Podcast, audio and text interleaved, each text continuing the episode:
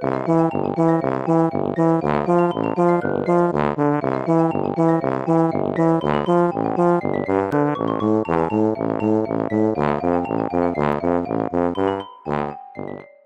家好，我是帅帅。大家好，我是 GoGo。欢迎收听你的宅友已上线。我们今天再度要来分享韩漫了。话说我们今年分享韩漫的比例啊，应该大家有感觉到是明显的变高了。我甚至有一度是找着韩漫求粮食的状态。不过能够看得下去，甚至是打中频率的作品啊，其实没有想象中多诶。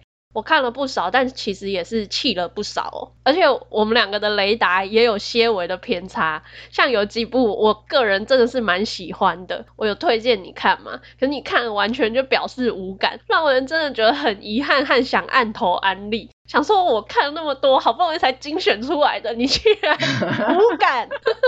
那像这种关于那些我们看了频率有偏差的韩漫啊，有机会其实也是蛮想跟大家再分享一集的。嗯，我觉得频率啊这种东西，就是看的东西你喜不喜欢，真的是看个人见仁见智嘛。可是你推荐的我都有或多或少去了解看一下，然后看能不能接受这样子。但是我一直推荐你看的，你却完全忽略了作品，这比较过分吧？不是，你连看都没看的，你好意思在那边说什么？你推荐我，我没打中。你在摸着良心说，不是？可是我真的有想要看，你看我还把你给我的链接还有清单我都有置顶，但我真的不知道为什么我就是会忘记看，你要见谅。你还好意思说你置顶这件事情？有一部漫画呢，就是我们现在如果查聊天记录的话，大概可以查到三个或是五个结果，然后你每次都像第一次听大家说，哦是哦，好好我记，然后就是假装说那我置顶，不然我下次要忘记，过下一次。我会跟你讲说，所以你看了没？然后说啊、哦、这一部我这样子，我说你甚至是置顶，那你说啊、哦、我置顶了，我根本没有去看置顶的东西，说你有多没有良心，你好意思在那边说什么你推荐的我没有打中你，我都有看呢、欸，我真的有想要看，可是我真的不知道为什么它就是没有出现在我的脑海中哎，这点我也是感到很抱歉，还不知道怎么解决它，应该就是要锁在某个密室里吧？这个我们个人恩怨我们之后再解决。先回到韩漫的主题，说到韩漫呢，之前有一个听众留言跟我们讲说，蛮意外你们也会介绍到韩漫的，哈哈哈，后面很好笑的括号说，星座隐秘的宅友向你赞助了一百 coin。确实是看的比例有增加，那看的比例增加了，看到好看的比例当然就增加了，所以分享的频率就提高了嘛。可是我觉得真的是有差，就是我我觉得我们可能之前真的都很幸运，看的几部都命中率都蛮高的，所以我一直以为韩漫是做金山银山，很有得挖宝，只是我们都在看其他的动画或是日漫。但我一心觉得说，只要我哪天回头看的这座金山银山，我就有很多可以看。但是我近期密集的看了几部，网络上也是那种超多人推荐的，结果都没有中，甚至因此的感觉。到有一点心很累，就是都没有中，都没有中，然后我的时间这样子。嗯，这真的会，而且会想说，哦，人家都推成这样了，我一定要再给他多一点机会，所以会耐着性子多看几话。后来真的是会有一点，就是没打到，不合频率，还是毅然决然的弃了。对啊，就是会有点自我怀疑。后来就还是要找个停损，这样就说不行，这这部真的就是没中。没错，但今天要分享的这一部呢，是我安利成功的作品，书名叫做《试着改变故事类型吧》。在失败了这么多部之后，成功了这一部啊，我真的是感到非常的欣慰和开心。我也是觉得蛮欣慰的。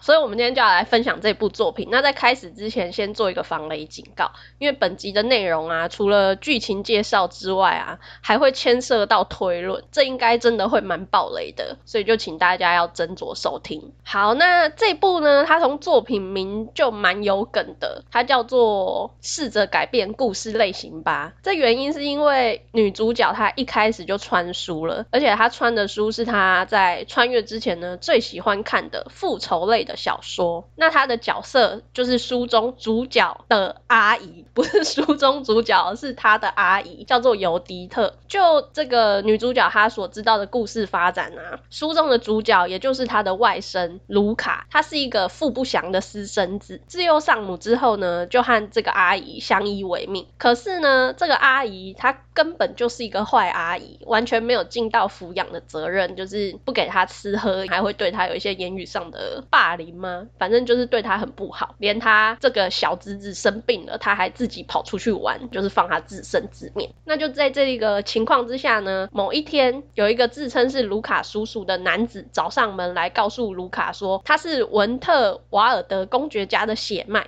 那这阿姨还像将卢卡卖掉一样，就跟前来带走卢卡的叔叔要钱。在之后呢，也无法放下对金钱的欲望，不断的在他们公爵家附近徘徊啊。最后还被这些试图威胁卢卡的亲戚们设计而死掉。那就女主角她自己定义这个阿姨角色啊，完全就是一个没出息又愚蠢的角色。但是当卢卡进入公爵家之后呢，等待他的不是光明的前途，就是有钱人家的生活公子啊，而且他还是个继承人哦。等待他的却是一个觊觎公爵家旁系血亲、不怀好意的视线，各种阴谋、权谋、斗争就对了。嗯、这些亲戚的阴谋诡计啊，让这个年幼的卢卡毫无反抗之力，也因此失去了非常多的东西，包括像地位、名声，还有爵位，甚至是一直守护着他的叔叔，最后也为了。保护他而被杀死了。那。在最后，连卢卡自己的生命都受到威胁的时候啊，他就决定选择隐藏身份，用另外一个名字生活，然后一边等待他复仇的时机。就在大家都相信卢卡早就已经死掉的时候呢，他就脱胎换骨，长大成人，并且成为战争英雄，回到了这个故乡文特瓦尔德。那他就处决了那些霸占文特瓦尔德的人，最终就夺回了公爵家。到目前为止是原著小说这个复仇小说的剧情。没错，那边回想着这个故事。是情节的女主角啊，因为她真的很爱这部小说，所以她还一边感叹说：“哇，真的是一部好小说，真的太好了，我自己真的是太喜欢了。”但同时，她也是抱着头哀嚎说：“我喜欢这个故事，完全只是因为它是一本小说，我并不想要成为主角成长路上的绊脚石。这是一个完全跟梦想、希望完全沾不上边的复仇故事嘛，自己还是一个很快就会迎接死亡结局的炮灰。她好不容易得到一个重生的机会，难道就是要来送死的而已？”嘛，所以这个悲愤异常的女主角就表示说，只喜欢复仇作品的我，难道错了吗？早知道这样子，当初朋友推荐看一些疗愈文学的时候，就应该好好听劝，改变一下他的类型喜好。所以有时候我推荐你看一些疗愈恋爱无脑的爱情戏的时候。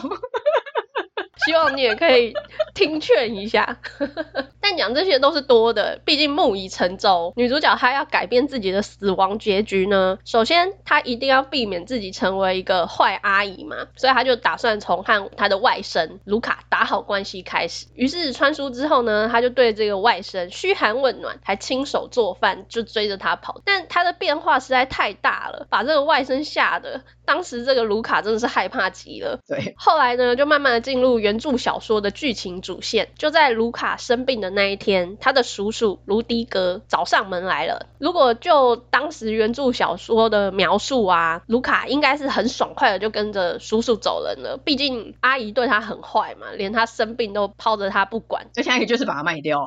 对，但不知道这个女主角是不是穿了一个假书，还是穿进了同人本。这个卢卡呢，竟然对他的叔叔不亲不近的，而且他还死缠烂打，纠缠着阿姨。女主一起去公爵家，那最终这个女主角又熬不过，也放不下她可爱的外甥嘛，就决定说好，我就跟着一起去公爵家，就是我保护你，那我要照顾你。甚至到最后啊，她为了能够更名正言顺的保护外甥，就用妈妈的名义进入了公爵家哦。对，因为如果是问一些决定什么的，可能会问妈妈，那阿姨你爱你谁？所以她就用妈妈的身份会比较名正言顺。嗯，可是你不要觉得说哦，你是不是贪图想要过好日子，所以你才用这个贾母凭子贵，对，所以才用这个角色进去公爵家。嗯、但这个茂林妈妈身份的决定，其实也是有获得卢卡和卢卡的叔叔卢迪格，也就是阿姨的 CP 这部作品的男主角的同意，并不是他真的坏心眼，想要鱼目混珠的过好日子。总而言之呢，就这样开启了这一家三口的故事。这部的元素真的超级多了，像刚刚提到的穿书。然后另外它还有搞笑、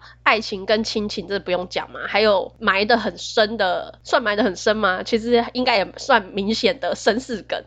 我另外推测还可能外加重生哦。那因为有防雷，所以我就不客气了。这一点我真的是超想讨论的。像刚刚不是有提到说卢卡的态度嘛，和女主她认知的小说里面描写不一样嘛？嗯，在这个故事推进的过程中啊，其实会有更多的迹象显示卢卡的行为反应真的和书上写的差超多的。因为书中的卢卡，他的个性描写是相对天真，对事物会展露出好奇心。就是一个很纯真的小正太啦，那学习也都是从进入公爵家之后才开始的，而且他学得很刻苦。但是和女主角尤迪特相处的卢卡，他却是超龄的成熟，而且对于应该是他首度搭乘的火车啊，也没有像书中写的表现出这种新奇和兴奋的样子，个性上是相对淡定，甚至他还识字哦，学习也是异常聪明。还有他曾经脱口而出的“叔叔才是”。明明不是这样的人，都让我有一种哦吼的感觉，而且他根本整个人就是小一号的卢迪格啊，肯定就是卢迪格带出来的孩子吧，所以我真的合理怀疑卢卡是重生来的。假设这个推论成立的话，我自己是觉得这个设定还蛮有趣的，因为这个小正太的外表其实体内是有一个成熟的腹黑灵魂，你不觉得这个反差就蛮棒的吗？有没有腹黑不知道了，但是他就是真的是很沉稳，他有一点腹黑啦，你忘记了他在那个跟。他们车上打牌的时候，oh. 还有他不时露出的那种笑容，就会哦，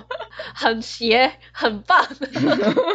可是我有一点不能理解的是，假设这个卢卡是重生的话，他为什么会对他的叔叔卢迪哥这么别扭？也不干脆的喊他叔叔，反而就是啊大叔大叔的喊着。难道说卢卡他本身是一个傲娇属性吗？还是说前世真的有什么秘密还没有透露？这一点我是蛮疑惑的。对，卢卡这个角色跟我预期的差蛮多的，因为那个时候看这一部的视觉图，就是一个女人，然后旁边一个大人，然后一个小孩嘛，感觉就是有一点闹剧或是喜剧，两个人在一起在抢这个女主角。然后我本来也以为他应该是一个那种卖萌小正太的类型，可是其实他说实在不算萌跟可爱，然后戏份也不算多。他大部分的表情情绪展现都是在旁边一脸闷，或是傻眼，或是被女主角 的无知或是很很唐突的话感到惊讶，甚至是怜悯他，或者一直气噗噗的对他说教之类的，就是不是那种小孩子的个性的可爱的或者萌的展现。这是第一个让我惊讶的地方，他人设跟我想的不太一样。那第二个是他的谜团真的也是让我很在意，我觉得。很多的迹象显示，他肯定就是重生，这点已经不用是问号了，对吧？他肯定就是重生。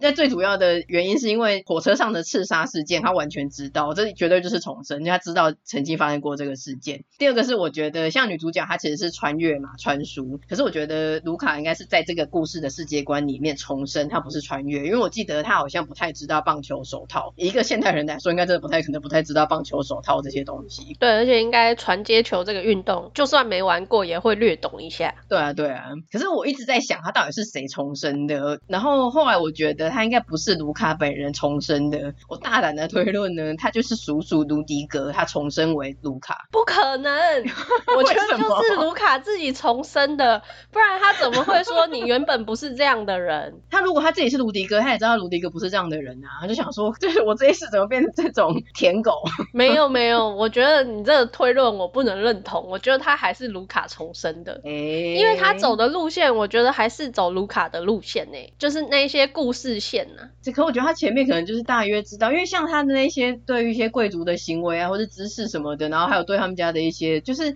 虽然后来的卢卡也知道，可是我真的觉得他比较像卢迪格，欸，因为就是卢迪格带出来的，啊，他就是看着卢迪格成长的那个卢卡。不是有一次他们坐在马车里面，他们两个就这样撑头看着窗外，然后他就说：“哦，你们两个这样看，真的简直是一模一样。”对啊，因为是父子啊，就 是没有。然后我跟你说，他对自己厌恶也是同性相斥，所以他没有办法叫自己叫叔叔。不可能，因为他有几次也已经脱口而出叫出叔叔了，但就是别扭。他一定是觉得自己前辈子没有表现好，所以对自己有一种好像有一些自责，然后是厌恶同性相斥。好，我们就在这边立下这个旗，听众朋友帮我们记住了。我们未来我们就回来听到底是谁，就是完全推测错误。我觉得这个我没有悬念，肯定是你太脑补了。我也没有。如果不是这样子，就是这个作者的功力不够。不是，是你脑补过了头，好不好？好了，对，我们刚刚说什么暴雷的推论，其实我们根本就没有结论。重生是有共识的之外，重生的对象是谁？我真没有想到你会想到是卢迪格，哎，你这个太脑补了。哦，你到时候就会赞叹我了。不可能，如果他真的是卢迪格重生，我觉得这真的是太笨拙 如果是卢迪格重生，你就赶快去看我推荐你的那一部作品。如果要等到那一天的话，你不会想杀了我吗？我早就想杀了。真不知道我们是合还是不合哎、欸。啊，是哦，我觉得我的推论我非常有信心耶。我那个时候想到的时候，我觉得简直是可以得诺贝尔奖。没有，这就是为什么你得不到诺贝尔奖的原因。因为你就是在错误的方向实验推论。好，你觉得是卢卡本人就对了。肯定是卢卡本人啦。我觉得很不像。好，我们不要再争执了，我们继续进行。好想立刻就知道答案，打脸你。打去给出版社。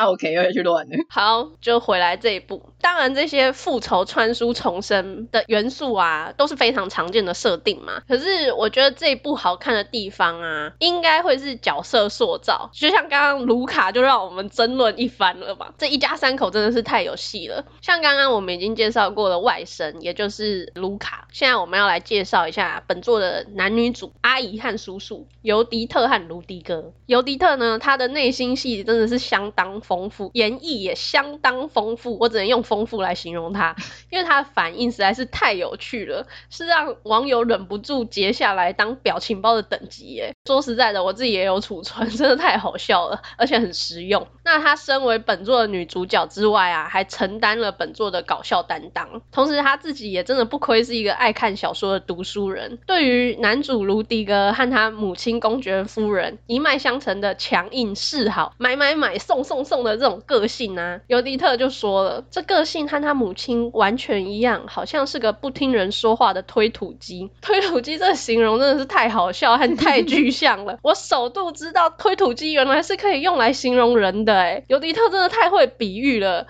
而且这一部是在卡卡欧上架的，它其实还没出完，所以连载是一季一季的出。在二零二二啊，我记得它新一季连载的宣传预告，他还标榜着国民推土机回来啦，真的是超好笑的诶。推土机这个譬喻真的超赞超经典，我那时候一看到马上就要必须传讯息跟你分享，说推土机。真的太具象化了。这个女主角啊，我很喜欢的个性呢，而且我甚至怀疑她可能是我至今看的韩漫里面最喜欢的女主角。她的个性就是说实在，女主角都不是重点，重点都是男主角。那女主角的个性很多都是，就是有点像美男系列的贝儿类型。那这种我们就已经呃讨论过无数次我们的厌恶了，所以这边就不用再提一次了。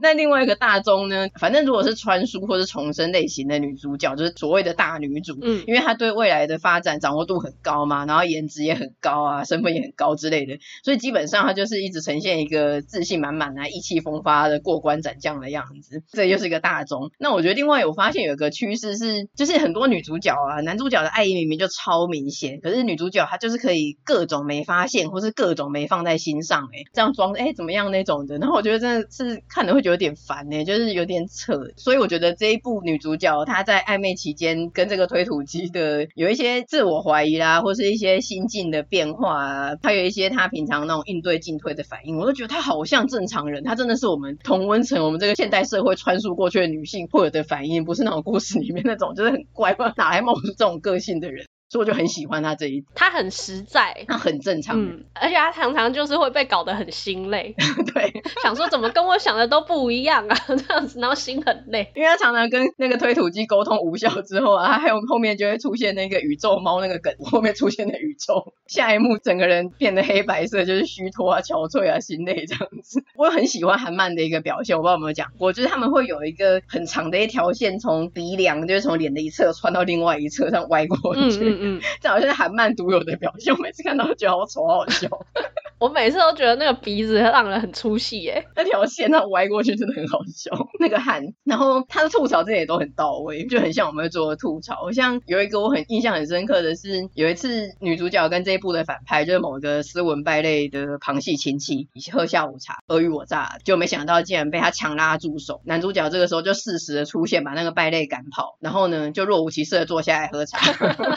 然后女主角心里就吐槽说：“哎、欸，就这么自然的换了下午茶对象吗？” 我觉得那边超级好笑哎，就是一般来说可能会想说要被骂了，或是要进行什么严肃的讨论，那奶奶就没有，就坐下来继续喝茶，接续这个活动，就是无缝接轨到有点好笑的程度。对，反正他有一些那个他的内心戏的想象，他也会画出来在他的脑袋背后之类的，就是很好笑了。他的内心戏或者他的表情包，没错。再来一定要讲的就是我们的推土机男主卢迪格，他是一个话不多的狠人，外形是一个黑发面瘫嘛。那他的穿着啊，我觉得每一套都非常的挺拔，嗯，真的是外形还有性格还有身材吧，全部都长在审美点上的一个人。那他身为一个面瘫，但是讲话撩人不自知，女主角常常就会对他的话暗自心动，可是他又想到说啊，书上写说这个人是不婚主义，千万我不要想太多。就这样子不断的自我洗脑，嗯，殊不知我们推土机之所以为推土机，他根本就是一见钟情，早就是一个面瘫晕船仔了。那刚刚讲说他讲话撩人不自知，其实他根本就超知，他就是讲真心话。例如他对女主角说：“嗯，我们就是卢卡的父母，我们一起照顾他。”还有就是像照顾淑女是绅士应该的行为等等，这些都让女主角觉得说，哇，拜托你真的不要这样乱讲话，会造成其他人的误会的。但其实如果我们推土机不是对女主的话，她根本就不会讲这些，或是跟女士下午茶之类的，这都不是她平常的行为。她本身是一个非常冷淡。不在乎外在人的想法的一位面瘫，对啊，就是刚刚讲的，其实有一些真的很明显，然后女主角在那边各种装，就是不知为何不知道。那这个女主角她是她讲那些话，就真的有被撩到，或者怀疑说她是不是喜欢他。可是因为就是这个推土机，她就讲一些话，然后似是而非，就让人觉得说哦，天老师自我感觉良好，自以为别人喜欢自己的，就或是呃深陷其中，到时候出不来就不好这样子。因为有一些其实真的会让人误会，就例如她。有几个很关键的话，就是例如说，他有讲过说，哥哥的女人我为什么要在意？那这句其实就有一点刺伤女主角，就觉得说，哎、欸，他原来是这样子想。可是其实推土机心里想的是，哥哥的女人为什么要在意？的意思是说他不在乎别人怎么看，或是我跟哥哥的女人在一起又如何？或是有一次也是女主角鼓起勇气来直球的问他说，哎、为什么对我这么好？然后他就回说，照顾熟女是绅士应有的行为。那这样子就好像说啊，你就跟其他人一样嘛。那女主角就真的也是暗自神伤，想说我自己想太多。可是后来有解释说，他心里只有女主是熟女，所以他只会对女主这样。这这谁知道啊？这个解释到底怎么回事啊？他就是面瘫，无口属性啊，就是不好好讲话的人。对啊，所以女主她真的不是那边装装不懂或是怎样的，她真的是被这个推土机的奇妙的沟通方式搞得就是暧昧，让人受尽委屈。推土机的沟通方式超好笑的是，到很后期，他终于见到推土机的同僚之类的，是相处很久的军中同事。嗯，军中同事就说：“哎、欸，你对这个小姐不太一样哦。”类似这样的话，然后他就说：“你好奇这个干什么？”那那个同事就说：“哇，这样子看起来真的是很不一样哎。”然后女主角心中想说：“他竟然可以解读推土机的语言，看起来他们真的是好朋友。”然后我就觉得太好笑了。推土机讲的话，其实都有它的意涵在，不是表面上的那个直数据要解嘛。不过找同僚这点真的是推土机也是进步诶，就是后来他们两个关系终于能够摊开来，然后有进展，解开误会。其实是推土机终于发现他怎么那么明显的女主角还没有发现，所以他让他去第三者，就是三方的闲聊之中，然后让他的同僚去自然的讲出来说，哎，男主对女主是很特别的。这点我也是想，哇，天啊，没想到推土机能够想到这。我们的推土机进化了，推土机二点零变成压路机，那就不对了。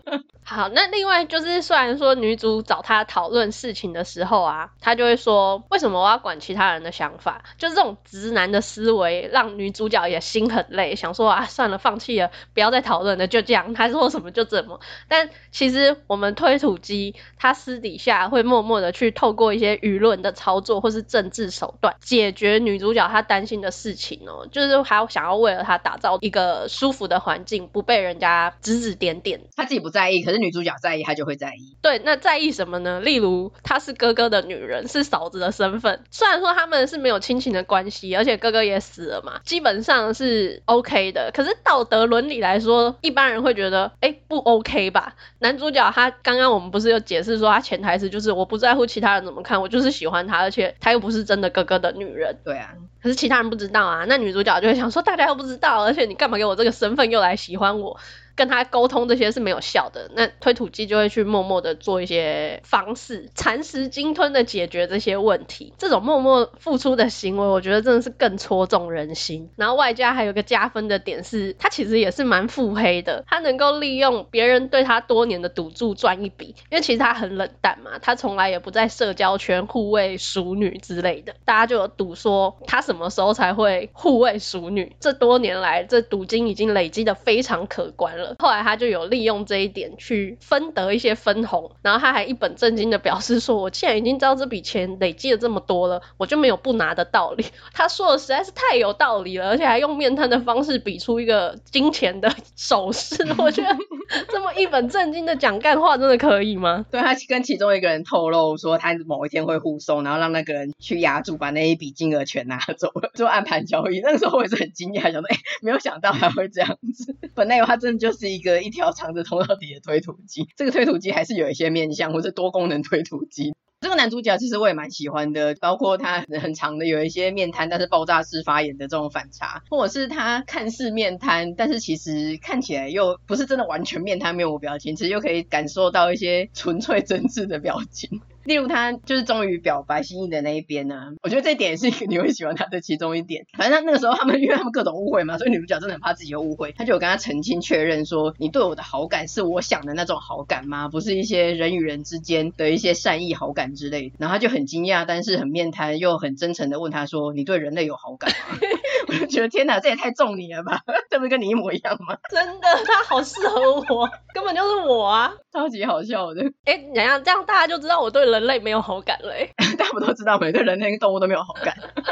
所以这部就是我喜欢的原因，除了这个女主角个性我真的很喜欢以外，这个男主也不错，他真的是一个新形态的推土机男主，就是融合了面瘫直球，还有宠妻啊、护妻于一身。然后我觉得比较特别的一点是，因为现在很多漫画就是都有一点，反正它是甜宠类型的，就是讲难听一点的话，我觉得有的时候会有一点鼻屎大的原因，但是汪洋般的爱意，就是反正不知为何他就是很喜欢他。可是这一对比较有一些暧昧啊，有一些双方的那一些。像正常恋爱会有的一些情节，嗯、然后那里面的一些情感跟互动的描写，我觉得比较细腻，甚至有的时候会觉得说，哎，还蛮蛮感人的。所以这也是这一部比较加分的部分，不是就是单纯的那种啊，穿书啊，甜宠啊。嗯，就是他们的一切都让人觉得是相对合理的。然后这一部有一个比较特别的地方，虽然这个没重点，然后我也不知道这是要嘉奖还是惋惜的。就是以韩漫来说，其他部的男主角衣服都不好好穿，但是这部男主角呢，至今都包很紧，都只有露出颈部以上，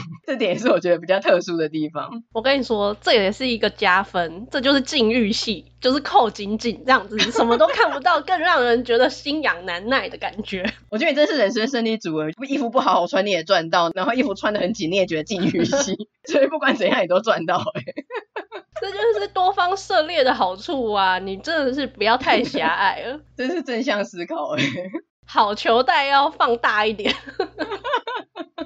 介绍了这么多，大家应该可以感受到，说这些主要角色的人物性格真的是非常的丰富饱满，而且他们三个人之间的相处也很有趣啦。我觉得真的复仇类型的小说，这下应该有确实的改变成其他类型了吧？应该是确实的变成爱情喜剧了。这部有点除了刚刚讲的角色的部分啊，我觉得它的节奏就是很轻快，他们常常分镜里面气氛会常常激动啊，或者忽然解冻要解冻这样子，然后一直有各种人，每一个人的鼻子都会冒过一条很长的汗这样子，或者是三条线啊、傻眼啊、震惊啊什么的，就是很好笑。然后女主角会一直穿插着一些很中肯的吐槽或者是内心独白，然后基本上她的画风也是还蛮有水准的，所以目前为止都看得很开心，然后觉得很很正常、很合理这样子。所以那个时候追到最新。新话的时候，瞬间觉得断掉，然后就有点痛苦。我觉得这真的是韩漫的很大的苦楚诶，就是它虽然很多都是小说改编，那小说可能也都已经有结局了，但是漫画会跟不上小说，所以很长就会断粮，就会很痛苦。那更痛苦的是，好啊，你说小说已经出完了，我们就去找小说来看，但是偏偏。小说的资源相对难寻，这一切都让人觉得很痛苦。嗯，目前韩国文化里面真的就是韩国小说真的比较少，中文化有代理什么的，真的很很少很少，除非要红到爆炸的，不然像这种就真的都没有。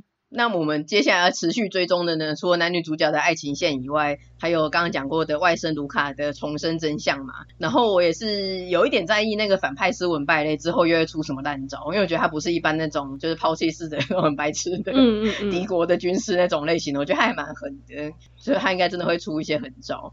然后我个人最在意的是。就是目前应该是爱情喜剧嘛，它有埋下一些悬念，就是有人很认真的跟女主角警告跟提示说，不要去相信男主的家族，还有千万不要爱上男主。我觉得这个就是真的是又是埋下了一些伏笔跟悬念，就觉得说，哎，不是好好的爱情喜剧类型吗？怎么好像有点怪怪的？之后会怎么样嘛？结果他的那个其他类型也不是我们想的爱情喜剧类型，是悬疑类型，太可怕了吧！好，那今天这集就差不多到这边啦。如果你喜欢我们的内容，欢迎点击节目资讯的连接，小额支持的宅友，或者是将我们节目分享推荐给亲友。我们也有 Facebook 跟 IG，欢迎追踪订阅我们哦。那也请在 Apple Podcast 给我们五星的评价。那就下次见啦，拜拜。下次见，拜拜。